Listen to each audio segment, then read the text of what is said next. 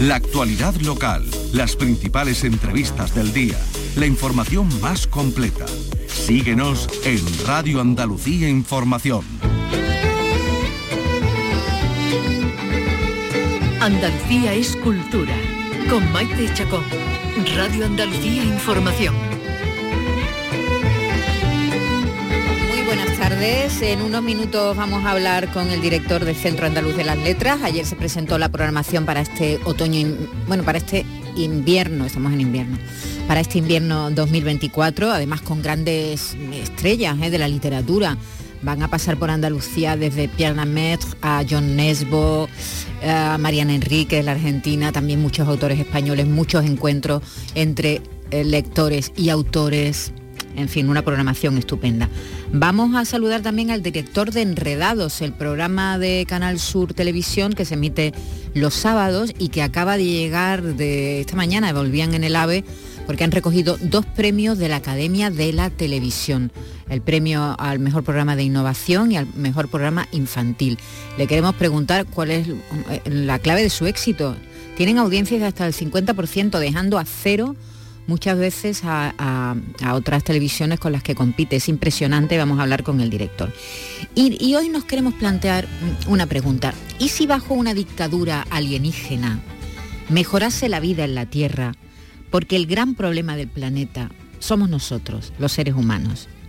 ¿Y si existiera el, sistema perfecto y el precio de ese sistema perfecto fuera que nosotros no lo hemos elegido, que ha sido impuesto por unos invasores?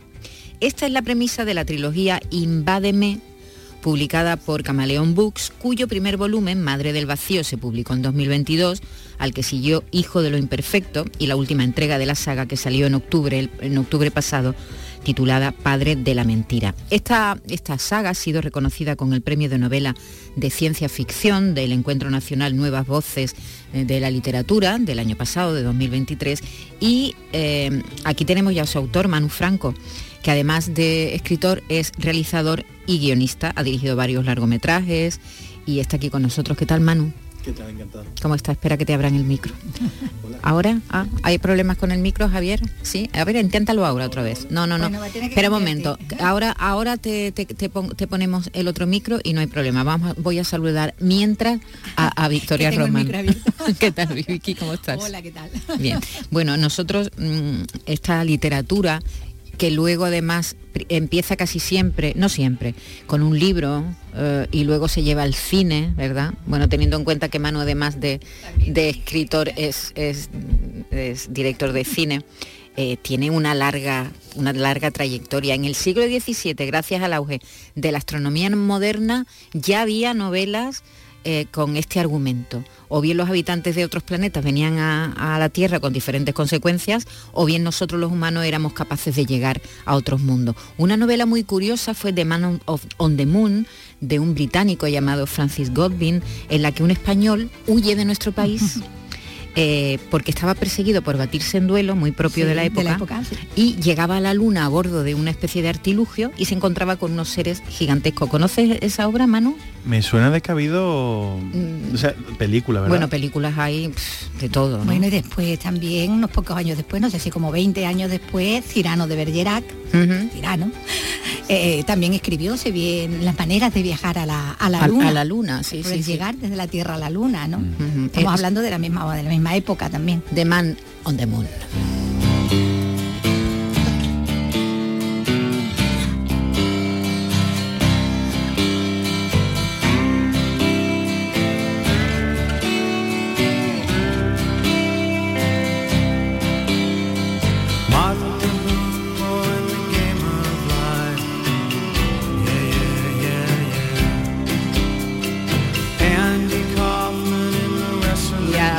Que está aquí Manu Franco, queremos recordar algunas pocas películas, muy pocas, mm, que a su vez están basadas en novelas en las que los habitantes de otros planetas llegan a la Tierra. ¿Cuál es tu favorita, Manu?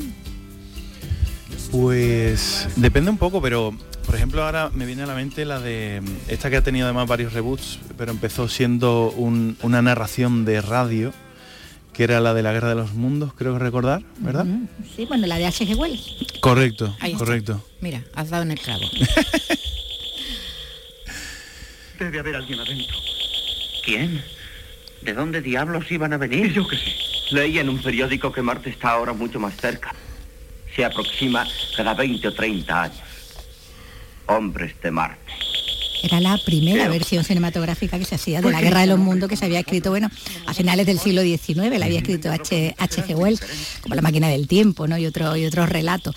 Y lo que pasa es que cuando se llevó al cine, eh, estáis escuchando también personajes ahí con acento como mexicano, es que se trasladó la acción de Inglaterra, que es donde estaba ambientada, esa invasión empezaba en los campos, ¿no? En una zona rural inglesa, se trasladaba a Arizona, a los Estados Unidos, y bueno, ahí se hacía ese, ese cambio ¿no? de, escenario, pero adaptaba lo que era la historia. Luego, como tú dices, no lo han conocido pues muchas versiones, hasta esa de las últimas que hacía Tom Cruise, ¿no? Claro, Spielberg en, el eh, año 2005. Y una serie, no hace tanto, también había una serie de, también de una plataforma también, eh, la que sí se lo llevaba al 19, Inglaterra, siguiendo realmente la, historia original, tal como después Orson Welles la hizo eh, en Radio Aterrorizó América, ¿no? Aquella noche, ¿no? Sí, en ese caso los marcianos eran malos, directamente malos. Salían allí de la escafandra. Claro, tenían tres patas y tenían a los humanos esclavizados hasta que Tom Cruise, claro, nos salva de a la, mm, Bueno, no nos salvaba las bacterias. Eh, ahí está. Sí, pero, pero él luchaba mucho contra los... Él se peleaba porque tenía que sobrevivir. Huía más que nada. él huía, ¿verdad? Porque tú qué planteas en tu trilogía?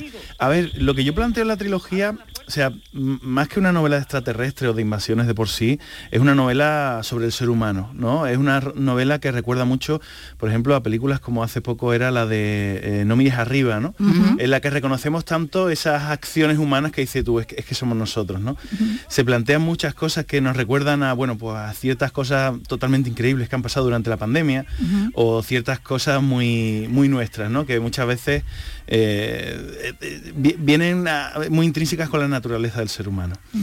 A mí me, surgió un poquito la idea en base muchas veces a precisamente a los informativos que ahora tenemos aquí, aquí tan cerquita y a esa sensación un poco agridulce y, de pena, rabia barra tristeza que, nos viene muchas veces cuando vemos las noticias y nos viene esa sensación de, joder, es que, lo estamos, haciendo, muy mal, estamos haciendo muy mal y se podría hacer mucho mejor. esa es la idea esa de que nos llegue el meteorito, que nos alcance el meteorito, ¿no? Cambiar pues que nos invadan, ¿no? Claro, pero claro, porque hay, tantas cosas que, vemos y además en los adelantos y sobre todo últimamente que estamos viendo muchos adelantos a nivel de inteligencia artificial o de nivel de otras tantas cosas a nivel de astrología y tal, se están viendo tantos adelantos y muchas veces decimos, pues si somos capaces de esto, ¿por qué no nos llevamos un poquito mejor? ¿Por qué no somos capaces de mm, llevar mejor las cosas, ¿no? Y en base a ese sentimiento surgió Invade Me, que, que más que una novela sobre... Ah, lo pronuncias en inglés, claro, sí, nosotros en español no sabíamos cómo pronunciarlo. Sí, sí, sí, Digo, bueno, se, tiene dos lecturas, en español Invádeme y en inglés Invade Me, ¿no? Claro, lo hace más internacional también, claro, amplía los mercados, ¿no? y, entonces es tú lo que planteas es que estos extraterrestres que, que, nos conquistan son buenos. De hecho, es una, es una sola extraterrestre. Sí. Y, y llega, fíjate, llega al, conocer, bueno, llega directamente en la Tercera Guerra Mundial, que ahí también tengo que decir que sin pretenderlo fui un poco vidente, ¿no? Porque empezaba la Tercera Guerra Mundial con la invasión de Rusia a Ucrania y otra serie de, desdichas eh, arrastradas un poco de la crisis de 2008. Y en base a eso se produce una Tercera Guerra Mundial y Ivy llega a través de los sueños de un niño eh, griego, que en este caso está en las ruinas, que está fatal. Está en, una chabola. Está en una chabola, está en, unas condiciones horribles. Y claro, este niño que, ve cómo el mundo se está desmoronando, desmoronando delante de sus ojos, le pide a Ivy que, interceda y que cambie el destino del ser humano hacia algo mejor. Ella le dice que mm, e, esto se hace de esa manera y que va a tener ese coste. Y él dice que bueno, que peor el coste que estamos pagando con una tercera guerra mundial en aquel momento y que no, que no venía a cuento de nada. Entonces ella intercede y impone un gobierno totalmente mm, benévolo para la humanidad, un gobierno que unifica todas las naciones, un, gobierno que unifica todas las monedas en todo el mundo, que acaba con la pobreza, que acaba además con una serie de, mm, de reglas distintas a los sistemas que conocemos a día de hoy, que en cierta manera tienen sentido y que son como muy lógicas, ¿no? Eh, como por ejemplo el sistema carcelario. Mm, eh, supuestamente el sistema carcelario en algunos países está hecho como para castigar y en otros países está hecho como para rehabilitar. Y en la mayoría de los casos está que ni una cosa ni la otra. Entonces ella propone un sistema carcelario basado en si la persona tiene o no forma de rehabilitarse. Y como este, otra serie de, normas y tal, como por ejemplo eh, a todos los que cumplen 16 años, durante un año entero, se le llama lo del año del trotamundos, porque pueden viajar por todas partes a coste cero. Y ese, el objetivo de ese viaje, que es el año del trotamundo, es que amplíen su mente, que amplíen sus horizontes, que abran sus puertas y que vean eh, que el mundo es más grande que el sitio donde se han criado. Es una mezcla de utopía y distopía lo que tú has hecho, ¿no? Porque por una parte es una distopía, ahora veremos que, esto tiene algunos problemas, no todo el mundo está conforme con esta forma de gobierno planetaria. Correcto. Eh, pero pero tú lo que planteas son tus propias utopías, ¿no? ¿Cómo te gustaría a ti, a ti como autor, que fuera el mundo? Bueno, sí y no, eh, porque este mundo, la, idea, eh, a diferencia de otras distopías, rollo eh, los Juegos del Hambre o cosas así, la idea es plantear algo que, va bien y que funciona y que en general todo el mundo está contento, salvo por el hecho en sí de que ha sido impuesto, ¿no? Y, de ver cómo reacciona el ser humano a, bueno, pues a esta idea de, oye, ¿me quedo con algo muy bueno que, que me ha sido impuesto o no? Y realmente lo bonito de esta historia es como tanto la gente de la resistencia que lucha en contra de esto como la gente que acepta este sistema, los dos tienen razón. Y los dos tienen motivos de sobra para hacer lo que hacen. Eh, yo no sé si tú te has educado, mm, tú eres muy joven, viendo, por ejemplo, la invasión de los ladrones de Un instante de sueño. Y la muchacha que yo amaba se había convertido en un enemigo inhumano que deseaba mi destrucción. Ese instante de sueño fue la muerte para el alma de Becky, como lo había sido para Saki, Teodora y Dan Kaufman y los demás. Basada en la novela de Jack Finney. Sí, la, novela de 1955, ¿no? Y por esta época pues está, la, está hecha esta, esta película, que también, bueno, también tuvo versiones posteriores, está la de Donald Sutherland, en este caso, bueno, es la, es la anterior, es también la de los años 50. Y ahí bueno lo que planteaba era esa invasión de cada uno de los humanos, ¿no? Por, una mente alienígena que lo que evitaba era las emociones. O sea, era podían seguir viviendo, ¿no? Pero, pero eh, estirpaba cualquier tipo de, emoción, todo lo que nos hace realmente humanos, ¿no? y, bueno, y ahí lo en teoría lo aceptaba, no de buen grado, menos que se está revelando, que estamos escuchando, que es el que intenta alertar a los demás de lo que está pasando. ¿no? Sí, que en realidad era... una abducción total. Claro, se, sorprendían, yo no sé si lo has visto Manu, se sorprendían porque sus, sus amigos, sus familiares... Empezaban a comportarse de una no manera parecían los mismos, eran como robots, ¿no? Y entonces de ahí viene. Luego hubo dos remakes, eh, ya hablando del cine, en el 78, en el 93, y, y, la última de Daniel Craig y Nicole Kidman en el año en el año 2007. Hay hay una que a mí me, emociona especialmente porque tiene que ver con mi infancia. Ahora te preguntaré a ti cuál es, si, de tu infancia hay algo, alguna que te ha marcado, Manu, que es Encuentros de la tercera fase.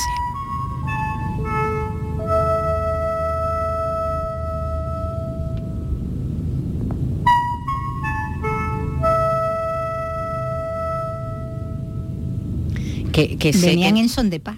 Eso, venían en son de paz. que musicales. Que sé que no, que no, que no. Que no viene de un libro. No, pero bueno, es que no podía faltar. Bueno, pero mira, lo escribió Steven Spielberg. el guion es suyo, ¿no? Su banda sonora de John Williams. Sí.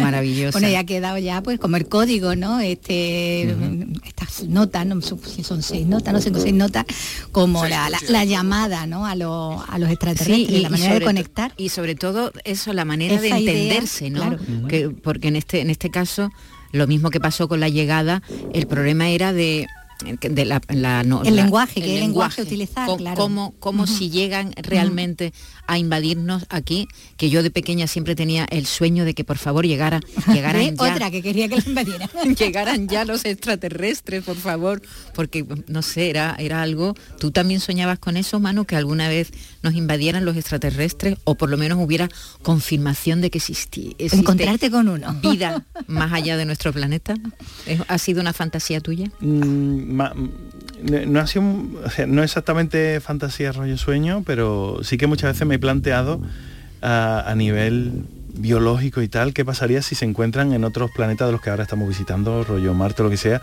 cualquier tipo de, ya, ya, no un ser inteligente, sino, no sé, una célula viva. Es que sería realmente muy, muy revolucionario, pero sí, a mí todo el rollo fantasía de, este, de este, estilo me encanta. ¿Por qué has titulado eh, las tres novelas de la saga Madre, Padre, Hijo? ¿Por qué? Porque cada una de las novelas de la saga eh, tiene, en, en cada una de ellas hay un personaje que tenga mayor o menor presencia, sí que como que hay una trinidad de, personajes en la saga y cada una de las novelas mm, ese personaje tiene más, peso, más protagonismo o, más presencia, indirectamente de que salga más o menos. Y este premio, el premio que te dieron, eh, cuéntanos cómo, fue, cómo fue, eh, dónde te lo dieron. Pues me lo dieron aquí cerca del, del costurero de la Reina. Aquí en, Sevilla. Sí, sí, sí, en Sevilla. Y nada, la ceremonia fue muy bonita, se, premiaban a otros eh, escritores que en, alza, por así decirlo, escritores que estamos empezando, escritores que, que estamos empezando a despuntar y tal.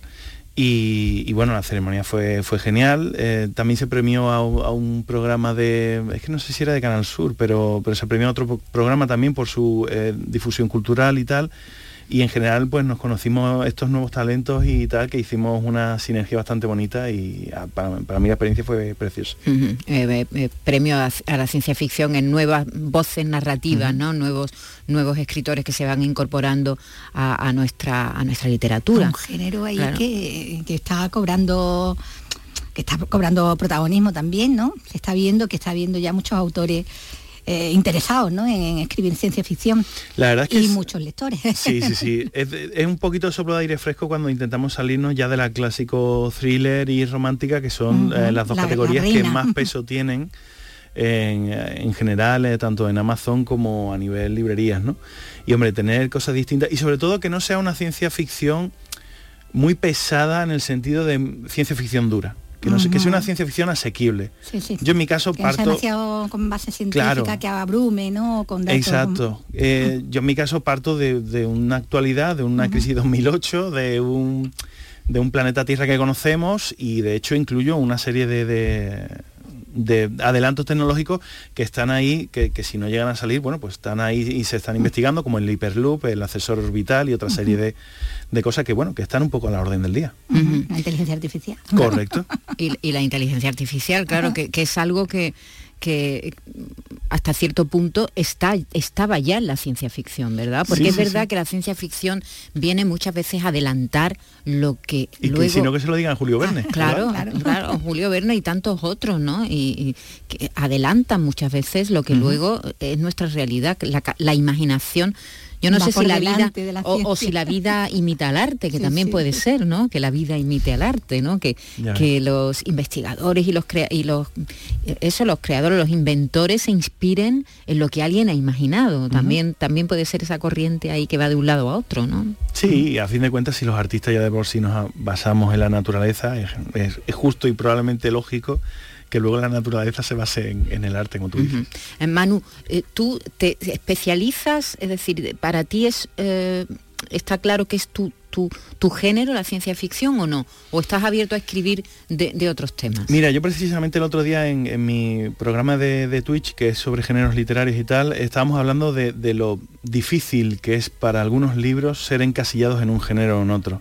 En el caso de, de Me, por ejemplo, sí que es cierto que es ciencia ficción distópica, pero también tiene terror, tiene amor, tiene erótica, tiene de todo. Entonces muchas veces yo creo que algunas obras lo bonito que tienen es que beben de muchas partes y de que no solo mm, te la vas a encontrar centrada en un género, sino que es un poco como la vida, la vida tiene de todo, la vida tiene drama, tiene amor, tiene humor y, bueno, en el caso de este tipo de novelas es igual.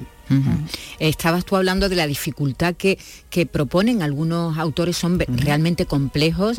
Eh, me estoy acordando, muy no, muy densos, muy técnicos, y es verdad que, que, hay que hacer un esfuerzo para entenderlo. Estoy, eh, estoy acordándome de Ted Chiang, el, oriental, que, que escribe bueno, de hecho, una de sus, uno de sus relatos ha escrito muy poco. Ted Chiang hace una ciencia ficción especulativa y ha escrito muy poco, pero uno de sus relatos en uno de sus relatos está basada La llegada, Ese, esa película que fue tan complicada Ah, también verdad. de entender, Sí, ¿te acuerdas? decíamos, no? ¿no? Sí, Porque sí. Esos lenguaje, ¿no? Claro, que, cómo- que era la imposibilidad de comunicación entre esos seres que venían del espacio y los seres humanos, ¿no? Mm. Pues esa, ese esa eh, película está basada en un relato de Ted Chiang, que es uno de los grandes ahora mismo escritores de, de ciencia ficción de- del mundo, tiene muchísimo éxito, es estadounidense de origen oriental y, y ha escrito poquísimo y lo entiendo porque sus libros son complejísimos, muy, muy, muy de escribir complejos. y de leer.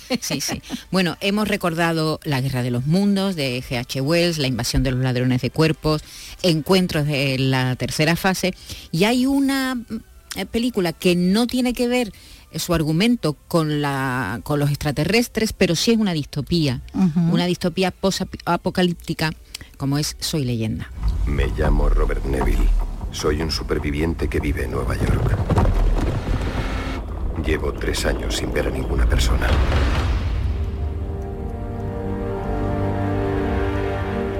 Hay alguien ahí.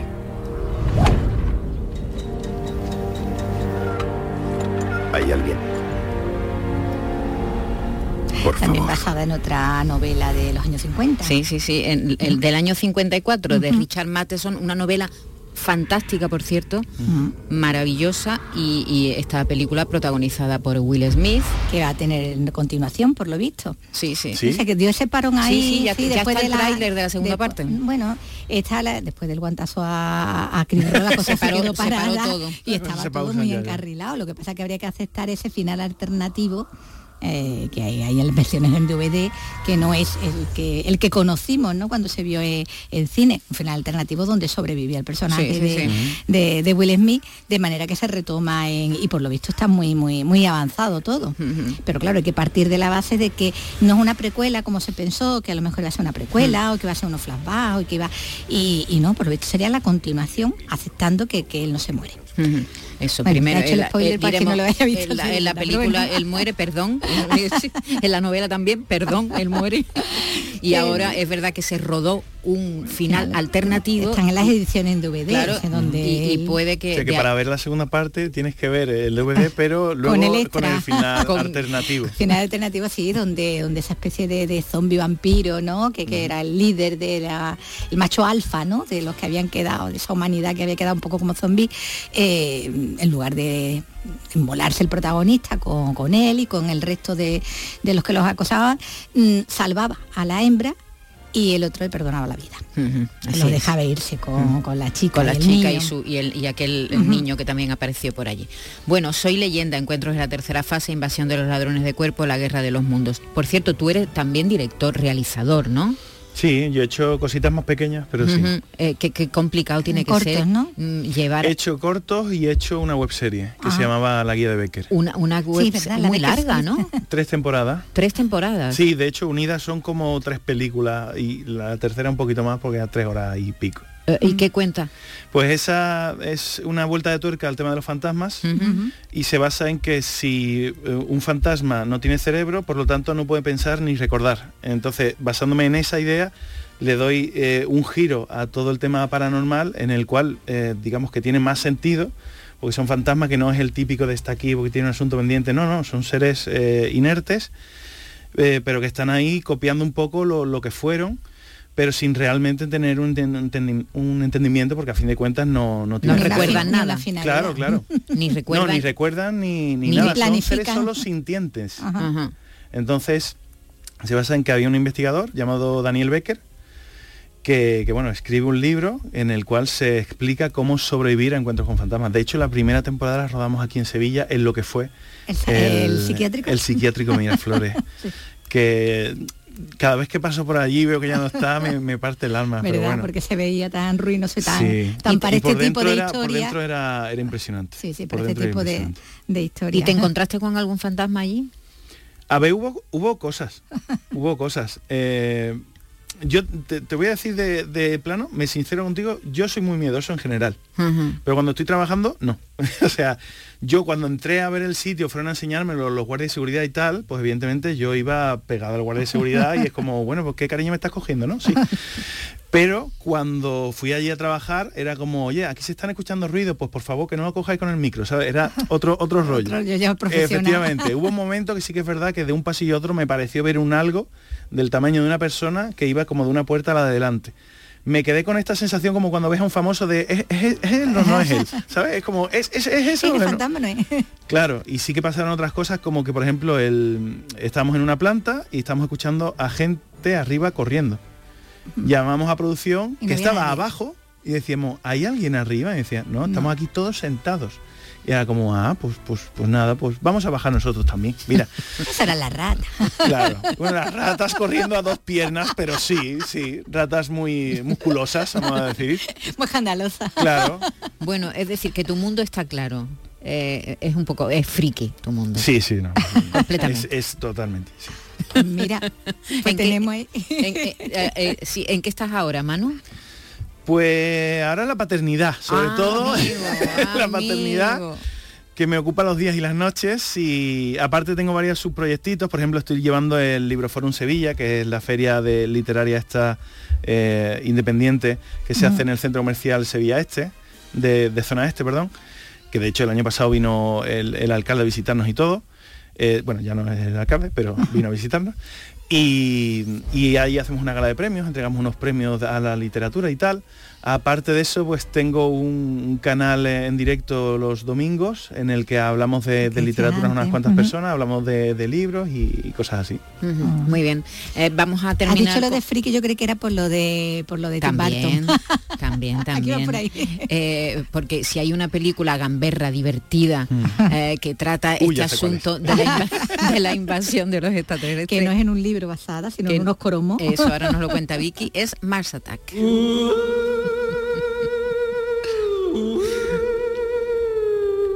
Era la herramienta, el arma definitiva para acabar con, con los marcianos, estos venían de Marte.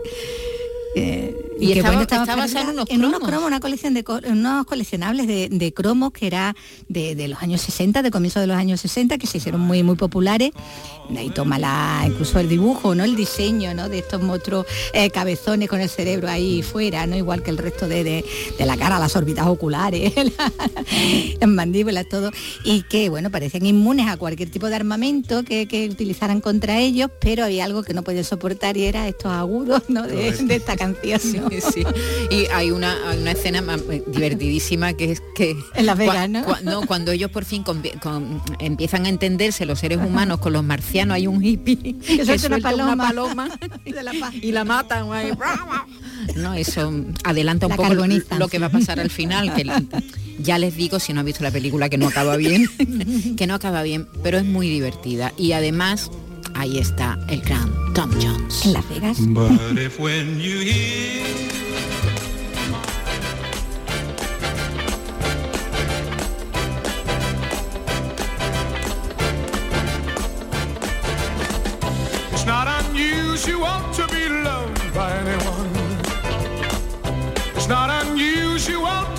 Solo a Tim Burton se le ocurre se le podía ocurrir. Meter a Tom John haciendo de Tom John, cantando en Las Vegas. Haciendo de Tom John, cantando en Las Vegas, ¿eh? cantando este gran éxito. Y que le llegaran los marcianos porque es verdad, los coros. Claro, porque es que el sentido del humor, ¿verdad?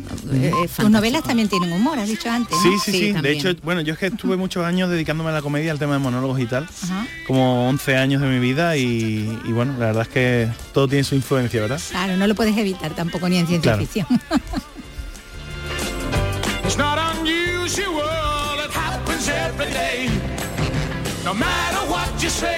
Pues ya lo saben, Invade Me eh, o Invádeme en español es la saga de, Manu Franco, eh, este hombre polifacético, hace muchas cosas y aquí te has pegado un buen curro, eh, porque son tres, tres novelas, la que como él dice habla de una invasión extraterrestre, pero habla sobre todo de nosotros mismos, de los seres humanos, de la Tierra.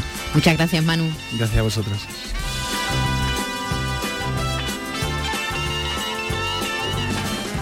Not unusual to be mad with anyone. It's not unusual to be sad with anyone.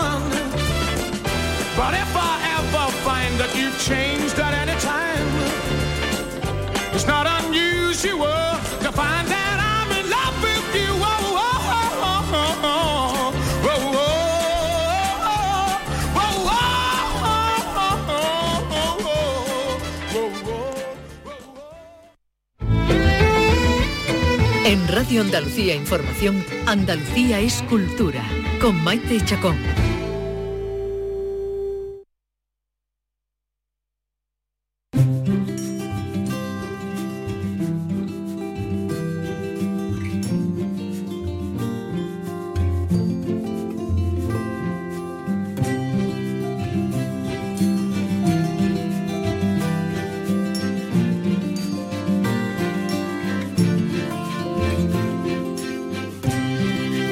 Centro Andaluz de las Letras, gestionado por la Consejería de Turismo, Cultura y Deporte a través de la Agencia Andaluza de Instituciones Culturales, presentó ayer martes la programación de invierno 2024. En total van a ser más de 20 encuentros con autores de diversos géneros.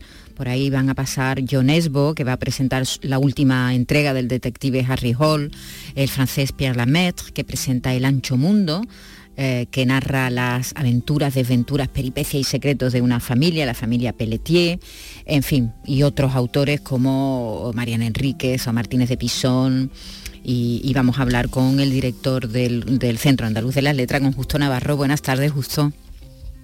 Buenas tardes, Maite. Me alegro mucho de hablar con vosotros. Y igualmente, justo. Bueno, ayer se presentó, van a ser 23 encuentros, que es una de las bueno de las bases en las que está sentada el Centro Andaluz de las Letras, que son estos encuentros entre los autores y los lectores, ¿verdad? 23 y, bueno, y algunos nombres muy importantes de la literatura um, mundial, ¿no? Como son John, John Esbo, por ejemplo, que va a presentar la última entrega de, de, de Harry Hall, de su detective. Sí, sí, eh, son más de 23, esos son los más notables. El, Centro Andaluz de las Letras trabaja para las ocho provincias andaluzas y tenemos eh, más de 30 actividades repartidas por toda la geografía de Andalucía. Y sí, estamos muy contentos de continuar con esa línea que hemos abierto de fortalecer los lazos de las letras andaluzas con con las letras hispánicas en general y con las letras universales.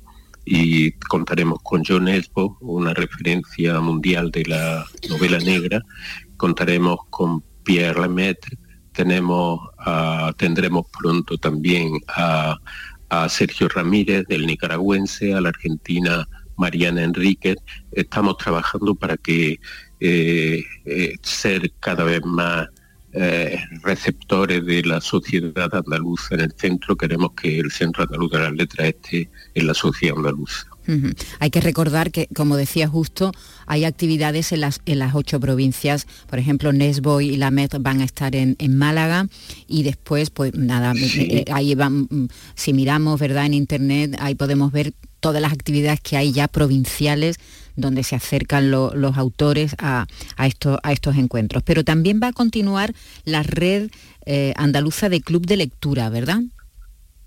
Sí, tenemos el Centro Andaluz de las Letras trabaja con una red de más de 400 clubes de lectura distribuidos por la las bibliotecas provinciales, por la red de bibliotecas eh, de Andalucía tanto municipales como, provinciales y además tiene su propio ciclo de lectura.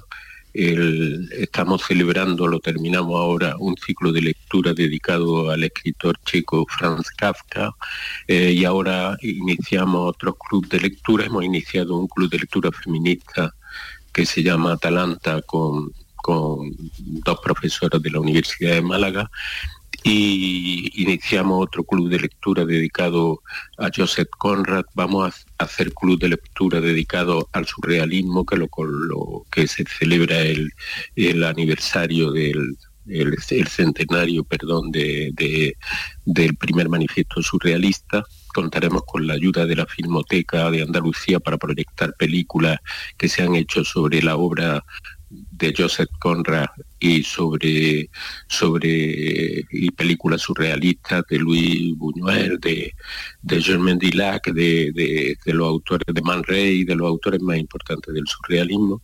Y lo que más me ha sorprendido es que vamos a tener eh, por iniciativa de un catedrático de la Universidad de Málaga, un ciclo de ensayo en el que yo me esperaba que iba a ser algo muy minoritario y llevamos ya inscritos eh, preinscritos porque no podrán asistir todo evidente pues eh, cerca de 100 o más de 100 eh, participantes en ese club de ensayo del Centro Andaluz de las Letras.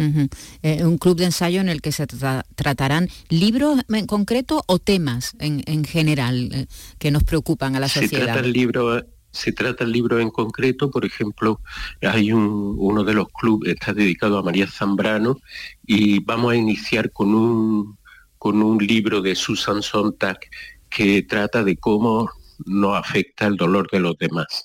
Por ejemplo, ahora mismo los conflictos bélicos que hay en el mundo, ¿cómo nos afecta el dolor de las personas que están sufriendo esos conflictos? Así empieza el ensayo de Susan Sontag.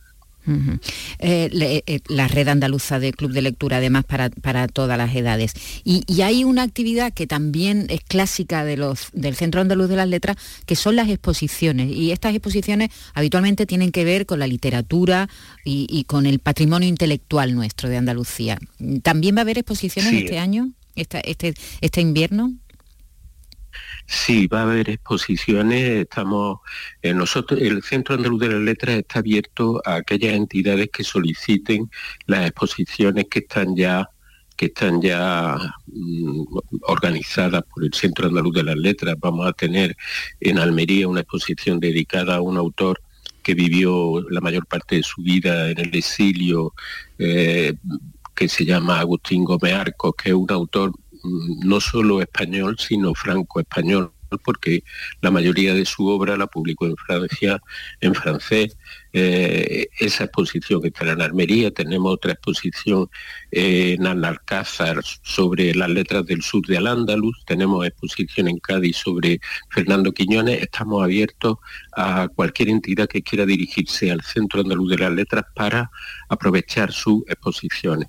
Tenemos también en preparación una exposición de las fotos que Colita le hizo a, Ocaña, el, performer o el, artista de Cantillana, que, que queremos traerla al centro y que estamos preparándola con un ciclo que organizamos con el Instituto de, Género e Igualdad de la Universidad de Málaga, un ciclo que está dedicado a, a Locamba, que es un concepto ligado, una sensibilidad ligada al mundo gay y al mundo queer y, dentro de ese ciclo entrará la exposición de, de, Ocaña. De Colita, la, recientemente fallecida, ¿verdad? Recientemente fallecida, sí, sí, Y que, y que, fotografió tanto también el, flamenco, ¿no?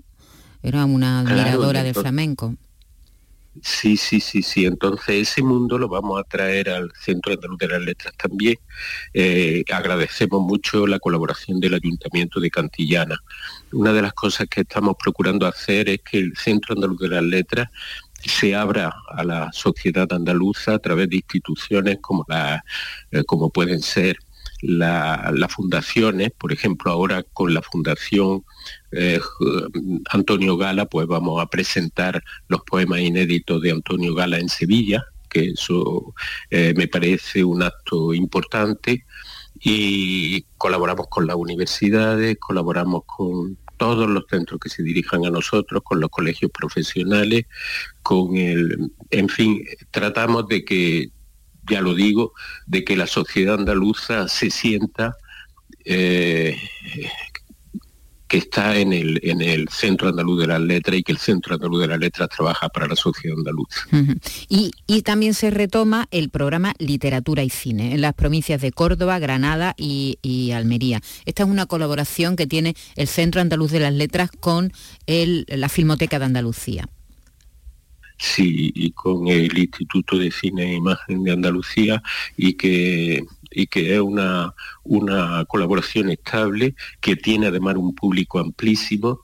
Yo recuerdo, por ejemplo, cuando eh, le dedicamos una, dedicamos una atención especial a, Eterna, el documental sobre Gata Katana, que ha tenido un público en todas las provincias a las que ha ido sorprendente y estoy muy contento también de la asistencia de público, el apoyo del público al ciclo de películas dedicadas a la obra de Kafka o relacionadas con la obra de Kafka.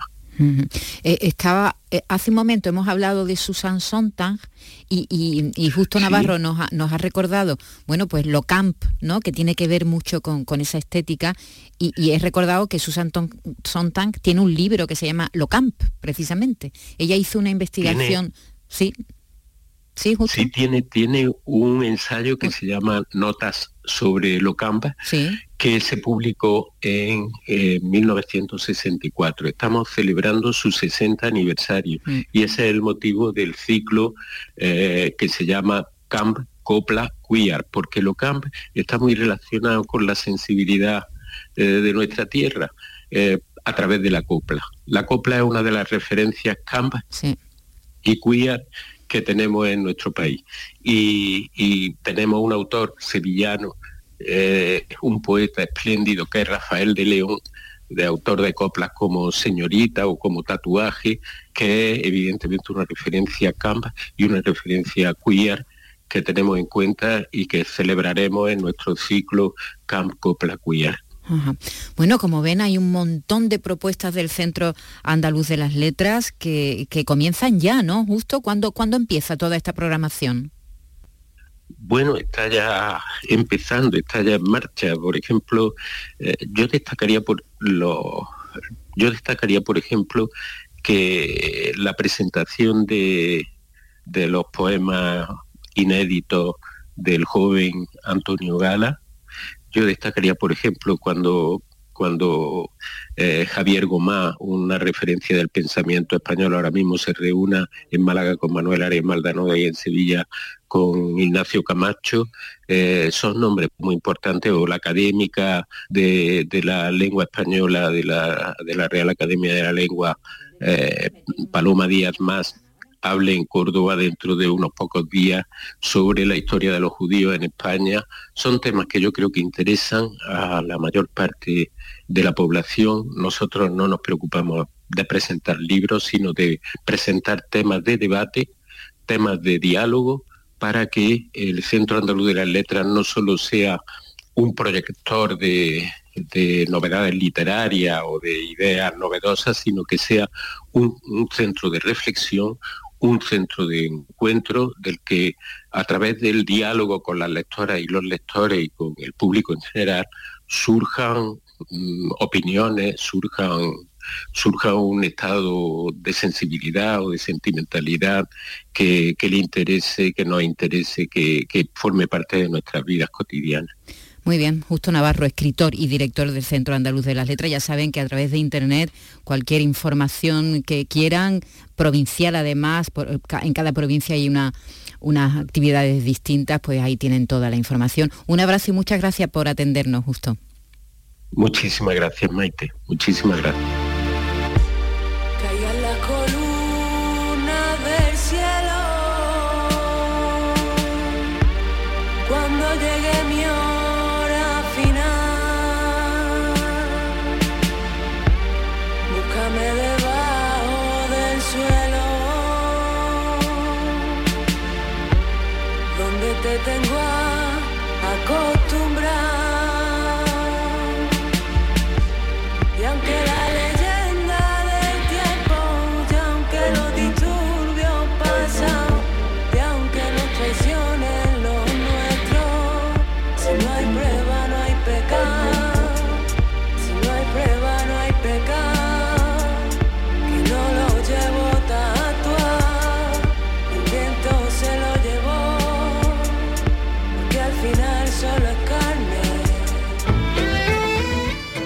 En Radio Andalucía Información, Andalucía es cultura, con Maite Chacón. Y este 2024 la radio cumple 100 años en nuestro país. Y la primera radio comenzó a funcionar aquí, en Andalucía, se llamó Radio Club Sevillano. Nos lo cuenta Antonio Catoni. 17 días antes de esto... AJ1 de Emisiones Radio Barcelona. Ya había emitido por primera vez la radio en España y fue en Sevilla el 17 de octubre de 1924, como aclara el periodista investigador Antonio Checa. Se edita en Madrid en esos años la primera revista de radio que se edita en España, TSF, y en el mismo número va la información de que ha empezado a emitir Radio Barcelona y la programación de Radio Club Sevillano. Una radio siempre en directo, siempre con un pianista por si acaso. Desde el principio se alió con los aires de esperanzas de los felices años 20. Gracias a ella triunfó el golpe de Estado con Kempo de Llano y gracias a ella la sociedad de la posguerra tuvo un balcón para evadirse. Los locutores eran actores. Tendría que llegar la democracia para que aparecieran los periodistas y en 1982 el boom de la FM. Poco después, nosotros, Canal Sur. Noticias. Buenos días. Comenzamos nuestro... Era nuestro primer boletín en 1988 y ahora nuevos retos, pero dice Checa, la radio no morirá. En un país como el nuestro, tú fíjate que solo en Andalucía son unas 800.000 personas las que viven solas. Para muchas de esas personas, la radio es una compañía magnífica, ¿no? Y durante todo el día, en cualquier momento que la necesiten, ¿no? Un siglo de radio que nació en Andalucía.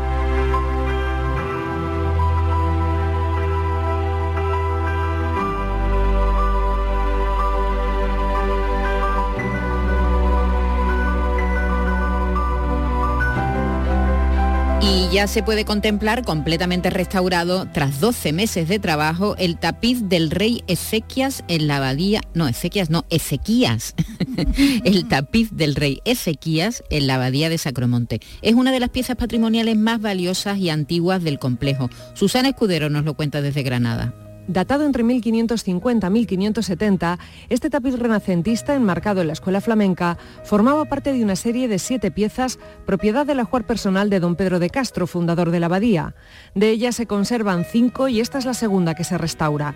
Su estado era muy malo, con suciedad y muchos zurcidos realizados con técnicas y materiales inadecuados a lo largo de los siglos.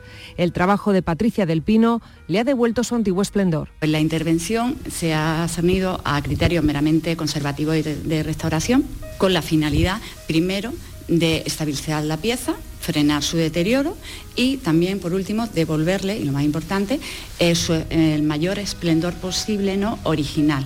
31.000 euros ha costado la intervención de los que 25.000 aporta la Junta a través de su programa de restauración de arte sacro. Este tapiz se puede ver en las visitas guiadas de la Abadía del Sacromonte. Enrédate,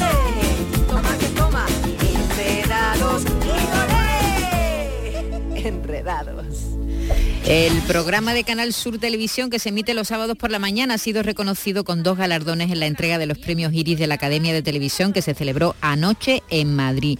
Un premio del jurado al programa, al mejor programa innovador y eh, un premio eh, al mejor programa infantil. Un premio del jurado, ¿eh? que ese es un, un- un jurado que se, que se reúne especialmente para conceder algunos pocos premios muy seleccionados, muy elegidos y, y- y bueno, pues este programa, este programa que está dando tantas sorpresas y tantas alegrías a la casa porque es que tiene Vicky, eh, te- no sé si te lo he contado, Sí, tiene audiencias de la audiencia. impresionantes. Me he quedado, digo, uy. Hay días que es que es alucinante. Que bueno, deja vamos cero, decía, ¿no? Sí, A sí, a otra, a, a- En a la competencia, las deja cero. Vamos a hablar con su director que se llama Manuel Ordóñez. Eh, buena- buenas tardes, Manuel. Buenas tardes, Maite. ¿Qué tal? ¿Cómo estáis? Muy bien, enhorabuena. Muchísimas gracias. La verdad es que estamos muy contentos, no lo podemos negar. Claro, uno de los premios ya lo sabíais porque se conoció la semana pasada los premios del jurado, que es este premio a mejor programa, al mejor programa innovador, pero el de mejor programa infantil había que jugárselo ayer en la gala, ¿no? Pues mira, efectivamente, el, programa, o sea, el premio ah, del jurado al mejor programa de innovación, sí que lo sabíamos, nos lo comunicaron eh, la semana pasada, pues creo que eran sobre las 10 de la noche, que nos llamó la directora eh, adjunta de Canal Sur, Isabel Cabrera, y para contarnos la noticia, la verdad es que nos alegró enormemente. Y pensamos, bueno, pues ya tenemos este, no creemos que el programa al mejor, el premio al programa al mejor programa infantil nos lo vayan a dar. Y la sorpresa fue que anoche, cuando abrieron el sobre y dijeron nuestro nombre, bueno, es que la alegría fue, nos desbordó, la verdad. Bueno, ¿qué, qué, qué es Enredados? Cuéntanos. Pues mira, Enredados es un programa transmedia, pero es un programa transmedia de verdad, porque lo que hemos pretendido es traer el público joven de las redes y llevar a otro público que normalmente está en la tele lineal, traerlo de las redes a la tele y de la tele llevar público a las redes. Y esto lo hemos cumplido, lo hemos cumplido hasta el punto de que tenemos eh, más de 100 millones de visitas, eh, de visualizaciones en nuestros contenidos en, las redes. Tenemos más de 300.000 eh, seguidores en TikTok y tenemos eh, más de 6 millones de me gustas. Esto es posible porque la gente que nos ve en la tele se va a las redes y porque la gente que está en las redes lo que hace es que el share, la audiencia del programa sea espectacular, la verdad. Eh, transmedia, es decir, que ahí están eh, todos los medios distintos. ¿Y eso es- cómo se materializa luego en un programa de televisión? Pues nosotros lo que hacemos es un programa en el que tú estás viendo la tele, pero podrías estar viendo perfectamente TikTok, porque eh, tenemos, nosotros aplicamos la ley de los 30 segundos. Ningún contenido dura más de 30 segundos, porque eh, trabajamos con la idea de que los chicos o los jóvenes están con el dedo en la pantalla pasando como tú pasas los vídeos en TikTok. Entonces, en cuanto se aburren, se, se van a otra cosa. Entonces, nosotros trabajamos con esa premisa. Y bajo esa premisa, eh, lo que hacemos además es una cosa que creemos que es importante, que es hablarles a ellos de temas tan, tan, tan importantes como prevención del suicidio, eh, homofobia, eh, diversidad sexual. Eh, nosotros hemos tenido en el plato a, un chico que es Hugo Marlo, que es un chico transexual, que vino a contarnos su experiencia, es un cantante y vino a contarnos su experiencia y lo tratamos con una eh, sensibilidad y eh, hicimos un buen tratamiento del tema. Mientras jugábamos, cantábamos, porque para que todo esto llegue y cale a los jóvenes lo que hacemos es apreciarlo, rodearlo de humor y de música. Es decir, le habláis de los temas que competen ahora mismo y que preocupan a la gente joven y también a los adultos en su propio lenguaje. Esa, esa es la clave, ¿no? Efectivamente. Esa es la clave, hablarles en su lenguaje. Eh, yo siempre le digo al equipo que, bueno, yo tengo 43 años y yo siempre le digo al equipo que salvando las diferencias, nosotros somos un poco la bola de cristal de esta generación, porque, porque la bola de cristal nos hablaba de capitalismo, de comunismo, Ajá. de, bueno, de, lo- de los temas que en los 80 eran eran importantes, ¿no? O estaban en, actualidad. Pues nosotros hacemos lo mismo, nosotros les, decimos cómo usar las redes, cómo no usarlas, qué está bien, qué está mal. Alert, también hacemos eh, concienciación digital para los padres, ¿no? Les avisamos, oye, cuidado, que está pasando esto, ¿no? Tenemos una vecina que se dedica precisamente a esto. Ella dice que es influenciadora en redes sociales y lo que hace es alertar a los padres, ¿no? Y, creemos que además es una forma eh, distinta de contarle las cosas a la gente para que para que para que les llegue. Porque si le habla si les hablas como si fuesen tontos o sea niños pequeños no, le- no se van a sentir ofendidos. Y si les hablas como para sus padres pues se van a sentir que los estás adoctrinando. Y nosotros no queremos adoctrinar nosotros lo que queremos es exponer o sea, esto, esto es lo que tenéis, esto es lo que está pasando, pero os lo decimos en vuestro lenguaje. Pues mientras jugamos a juegos virales de TikTok, mientras bailamos las últimas tendencias de TikTok y, y además lo, lo, engalanamos con grandes invitados como Chanel, Abraham Mateo, Ana Mena, eh, ¿sabes? Artistas internacionales como Rullero. Bueno, y esto lo que hace también es darnos peso en la, eh, para que los jóvenes se acerquen cada día más. Ajá. Y después hay que contar con unos presentadores que tengan gancho entre la gente joven, ¿no? Efectivamente, esa- ese, es, ese es el último, no es, no, o sea, no es el último eslabón, sino quizás es el primero, pero eh, es, es los influencers, es decir, jóvenes andaluces con talento que están triunfando en redes y que nosotros hicimos un casting cuando empezó el formato hace pues en noviembre del 2021, pues en septiembre cuando empezamos a presentar a preparar el formato, hicimos un casting presencial, entrevistamos a un montón y conocimos a un montón de influencers y de eso salieron dos, que son los hermanos Silva, Jaime y Cristina Silva. E- y luego a ellos les arroparon, eh, conforme fue evolucionando el formato, les fueron, les fueron arropando otros influencers que vimos que tenían tirón, que podían tener, que podían llegar al público, como son Valeria Bonilla, Antonio Moreno el kiosquero de TikTok, eh, Samara Cadenas, eh, Adri Lox, que es un mago de Málaga, bueno, y, y todo, y entre todos formaron una, una gran familia. Es que por nuestro plato, y, y ahora tenemos muchos colaboradores, con- eh, constante, por lo de la ley de los 30 segundos, ¿no? Constantemente está entrando y saliendo gente del plato. Y pues está Carolina Rojas, que es redactora del programa, pero además ahora se incorpora a la plantilla artística. eh, o sea, eh, Polifacético, que es un influencer de Málaga, Angelillo también de Málaga. O sea, no, no para, el talento no para entrar y de salir del pisito porque creemos que es la única forma de enganchar al, al espectador en el sentido de que como eh, TikTok o las redes sociales cambian constantemente porque tienen una capacidad de cambio brutal, nosotros también tenemos que cambiar con ellas. ¿sabes? Entonces tú ves un programa un sábado y el sábado siguiente es otro distinto. Sí, sí, bueno, en- es una alianza. A fin de cuentas, es como ponerte de parte de lo que se supone que es nuestro enemigo, La que son, competencia. que- que son eh, Las es. redes. las redes. Es decir, que es que ahora... pero, yo- pero si es me que- perdonas, sí, yo pero- creo que es justo lo contrario. Sí, no sí, son nuestras sí. enemigas. Eh, Debemos apoyarnos en ellas para seguir creciendo, porque si no, si no atraemos otro público, la tele Sí, al final acaba- va a acabar muriendo. Claro, eso es lo que te estoy diciendo, ¿no? Sí, es decir, sí. que eso es lo, que, que- que es que ahora, ¿qué joven se sienta delante de la tele a ver un programa? A la hora que le ponga. exacto, ¿no? Eh, eh, que- bueno, a ver el vuestro parece que sí, pero, pero seréis como, como, supongo que habrá sido una sorpresa. ¿Qué os decía Un la gente? blanco, somos ahora claro, ahora mismo, ¿qué, qué, qué os decía la gente de la academia? Porque es verdad que la, la- el público, la audiencia de, la, de las televisiones convencionales cada vez pues tiene más edad y, y- y- y Y esto, no se va renovando. y- y- no, y esto tiene que, de alguna manera, esto en muy poco tiempo va a tener que cambiar mucho, ¿no, Marcos? Porque mm, yo tengo Manu. hijos, Manu, eh, yo tengo hijos de, que, que tienen ya 25 años y ellos no se sientan, es decir, que tampoco son unos chavales de 12. Fíjate, imagínate uno de 14. Claro, y ellos jamás se sientan a ver la tele, a- eh, un programa convencional, mm, Manuel. Nuestro, nuestro target principal,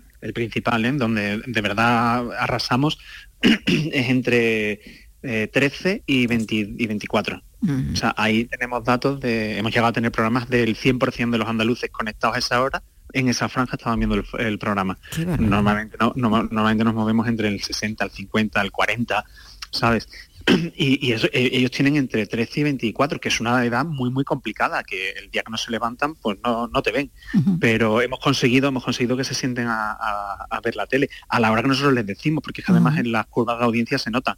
Tú dices que el programa empieza a las 10 y 10 y a las 10 y 5 ya están conectados. Y luego se ve otra cosa muy, muy, muy importante y es que se acaba el programa y se van. lo siguen viendo ya. No, arras- no arrastra, ¿no? Eso es lo que quisiera la cadena, arrastrar. O sea, eh, eh, sí que hemos conseguido, esto pasaba muy al principio, pero sí que hemos conseguido que poco a poco algunos se van quedando al siguiente programa. ¿Sabes? O sea, y vas arrastrando, pero muy lentamente. Es verdad que el proceso es muy lento. Claro. O sea, porque es que nosotros llevamos dos años y medio con, con este proceso. Entonces, el primer, o sea, si siendo sincero, sincero, sincero, los 13 primeros programas, de 13 primeros que de los 13 primeros que hicimos, 8 eh, se movieron entre el 2 y el 0. Fíjate subidón luego. Qué fuerte, ¿eh? que es no es que es alucinante y por eso es, es la sorpresa. Estoy convencida Mm. de que este programa, con su target, con su audiencia, con, con el éxito que está teniendo, ha sido la sorpresa en los premios Iris de la Academia de Televisión y estamos orgullosos de que este programa esté aquí, en nuestra parrilla, en Canal Sur Televisión. Así que enhorabuena, Manuel, Manuel Ordóñez, director del programa, a ti y a todo tu equipo. ¿eh? No, sí, esto, esto es un trabajo en equipo. Si me permites, antes de acabar, que, que es verdad que esto es una apuesta y fue una apuesta muy personal de Isabel Cabrera y de Juan de Mellado. ¿Sabes? Porque ellos cuando conocieron el formato inmediatamente eh, se enamoraron de él y dijeron vamos adelante. Y era un riesgo, ¿eh? era una apuesta arriesgada. A- ha sido la primera cadena que lo ha hecho. Sí, Quizás algún día en un futuro otras lo intentarán también, pero, pero, pero ellos fueron los primeros y eso hay que reconocerse. Muy bien, pues nada, lo dicho, un abrazo, muchas gracias y suerte. Muchas gracias, un abrazo. Adiós. Mañana más, ¿eh? Nosotros volvemos a la misma hora. Adiós. No- nuestros contenidos son un poco más largos de 30 segundos. Pero bueno, un abrazo, hasta mañana.